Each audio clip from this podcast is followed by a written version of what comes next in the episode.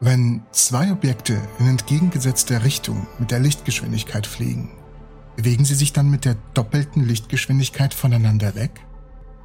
Ich kann euch gleich die Frage beantworten, die so viele von euch gestellt haben.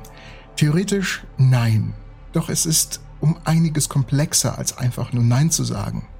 Ihr werdet am Ende des Videos selbst verstehen, wieso. Denn bei der Recherche, um euch diese Frage beantworten zu können, bin ich auf was Unglaubliches gestoßen. Die Erkenntnis, dass absolut niemand in der Lage ist, die Lichtgeschwindigkeit zu messen. Die Lichtgeschwindigkeit ist nämlich eine Vermutung. Wir haben keine Gewissheit über sie. Sie ist eine Annahme, weil die Lichtgeschwindigkeit in eine Richtung von A nach B nie experimentell gemessen wurde. Das Beste, was wir bisher tun konnten, selbst mit unserer hochentwickelten, modernen Technologie, ist die Messung der Hin- und Rückfahrt des Lichts und der simplen Annahme, dass die Geschwindigkeit in beiden Richtungen gleich ist. Das nennt man Isotrop, ein Wert, der unabhängig seiner Richtung ist. Anisotrop zu sein bedeutet, dass ein Wert je nach Richtung variiert. In Einsteins spezieller Relativitätstheorie wird davon ausgegangen, dass die Einweglichtgeschwindigkeit konstant und isotrop ist. Was passiert also, wenn die Einweglichtgeschwindigkeit anisotrop ist? Was bedeutet es für unser Universum, wenn eine unserer erfolgreichsten Theorien der Physik auf einer Annahme beruht, die sich als falsch herausstellt? Der derzeit anerkannte Wert für die Lichtgeschwindigkeit im Vakuum beträgt 299.792 Kilometer pro Sekunde. Licht ist in der Lage, sich mit dieser unglaublichen Geschwindigkeit fortzubewegen, aber nicht aufgrund dessen, was es ist, sondern aufgrund dessen, was es nicht ist. Lasst mich das erklären. Die Grundteilchen des Lichts, die Photonen, sind allerdings nicht sehr massiv. Nicht nur, dass sie nicht sehr massiv sind, sie haben überhaupt keine Masse. Ein Teil der Masse eines Teilchens entsteht durch das Auftreten des Higgs-Feldes.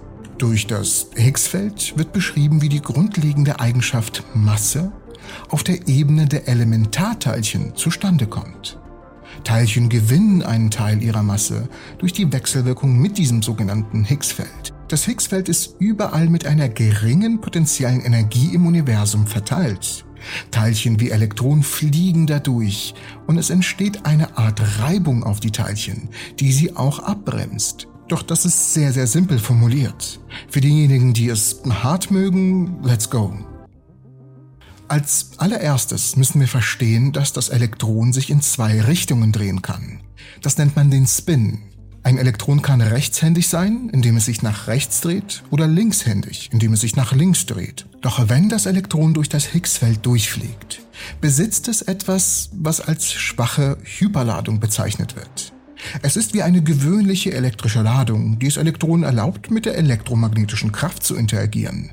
Doch die schwache Hyperladung hat eine Vorliebe für linkshändige Elektronen die denen dann wiederum erlaubt, mit der schwachen Elektrowechselwirkung zu interagieren. Es ist diese schwache Hyperladung, die es erlaubt, den Spin eines Elektrons zu wechseln.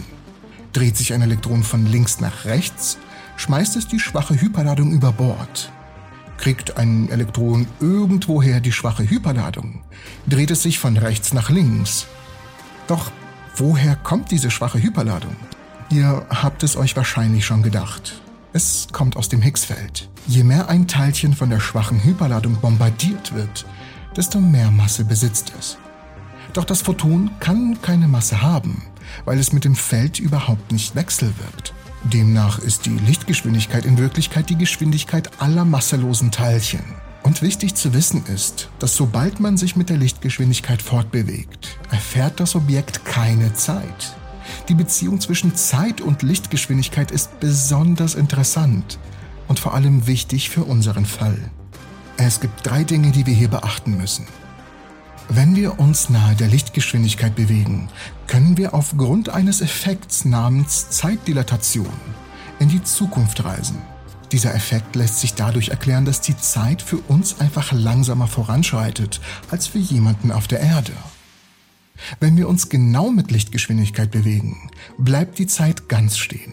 Und wenn wir uns schneller als mit der Lichtgeschwindigkeit bewegen, können wir in der Zeit zurückreisen. Natürlich ist es für jedes Objekt mit Masse unmöglich, sich mit Lichtgeschwindigkeit zu bewegen, da es durch das Higgsfeld durch muss, auch Spaßbremse genannt. Einer der ersten Versuche, die Lichtgeschwindigkeit zu messen, fand im 17. Jahrhundert statt, als Galilei ein einfaches Experiment durchführte. Er ließ zwei Personen mit abgedeckten Laternen in einem bestimmten Abstand voneinander stehen. Die erste Person deckte ihre Laterne auf. Sobald die zweite Person dieses Licht sah, deckte sie ihre eigene Laterne auf. Galilei fungierte hierbei als Beobachter und zeichnete die Zeit zwischen dem Aufdecken der ersten und der zweiten Laterne auf.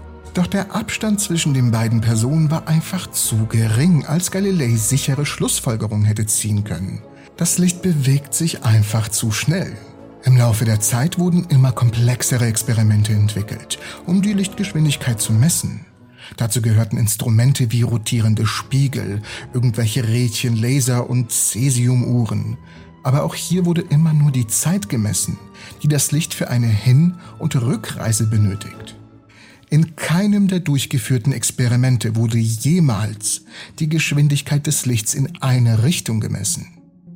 Einstein selbst war in diesem Punkt etwas gerissen, da die Messung der Hin- und Rücklaufgeschwindigkeit des Lichts oder die Hin- und Rückfahrt immer übereinstimmen, schlug Einstein einfach vor anzunehmen, dass die Geschwindigkeit des Lichts in Richtung eines Punktes dieselbe ist wie die Geschwindigkeit des Lichts auf dem Rückweg von diesem Punkt.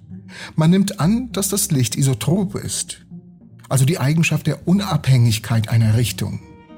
Aber warum wurde dies nie experimentell bestätigt? Ich meine, heutzutage sollte es doch möglich sein, mit der Technologie, die wir haben, die Geschwindigkeit des Lichts in eine Richtung zu messen. Doch es läuft alles auf ein Paradox hinaus. Um die Lichtgeschwindigkeit in eine Richtung zu messen, brauchen wir zwei synchronisierte Uhren. Aber um zwei synchronisierte Uhren zu haben, müssen wir zuerst die Lichtgeschwindigkeit kennen. Ich weiß, intuitiv gesehen scheint das extrem simpel zu sein. Um die Einweggeschwindigkeit zu bestimmen, muss man einfach die Start- und Endzeit eines sich bewegenden Photons messen. Wo ist also das Problem? Wir brauchen doch nur zwei Uhren. Okay, nehmen wir zum Beispiel an, dass die beiden Uhren nebeneinander stehen. Die Uhren sind an diesem Punkt synchronisiert. Eine Uhr muss jedoch zur Ziellinie bewegt werden, damit wir eine Distanz zum Messen haben. Könnt ihr erahnen, was hier passiert? Denn genau hier tritt das Problem auf. Sobald die Uhr bewegt wird, unterliegt sie der Zeitdilatation, was bedeutet, dass die Uhren nicht mehr synchron sind. Verdammt. Okay, fangen wir von vorne an. Die beiden Uhren stehen diesmal nebeneinander und sind synchronisiert.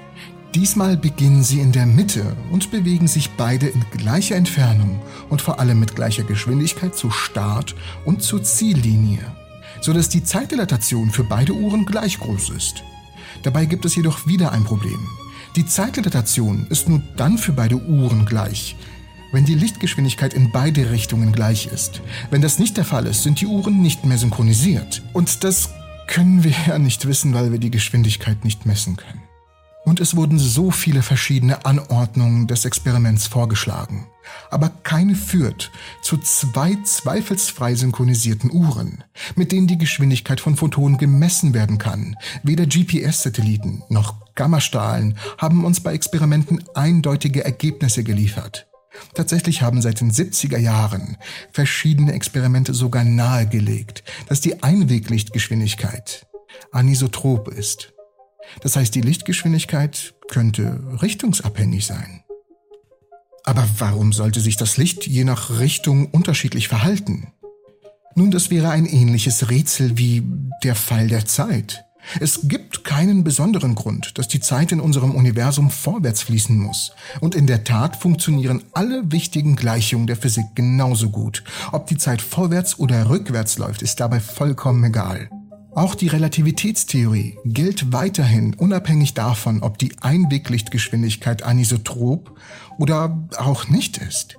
In der Relativitätstheorie kommt es darauf an, dass der Durchschnitt der Hin- und Rückreise des Lichts gleich bleibt.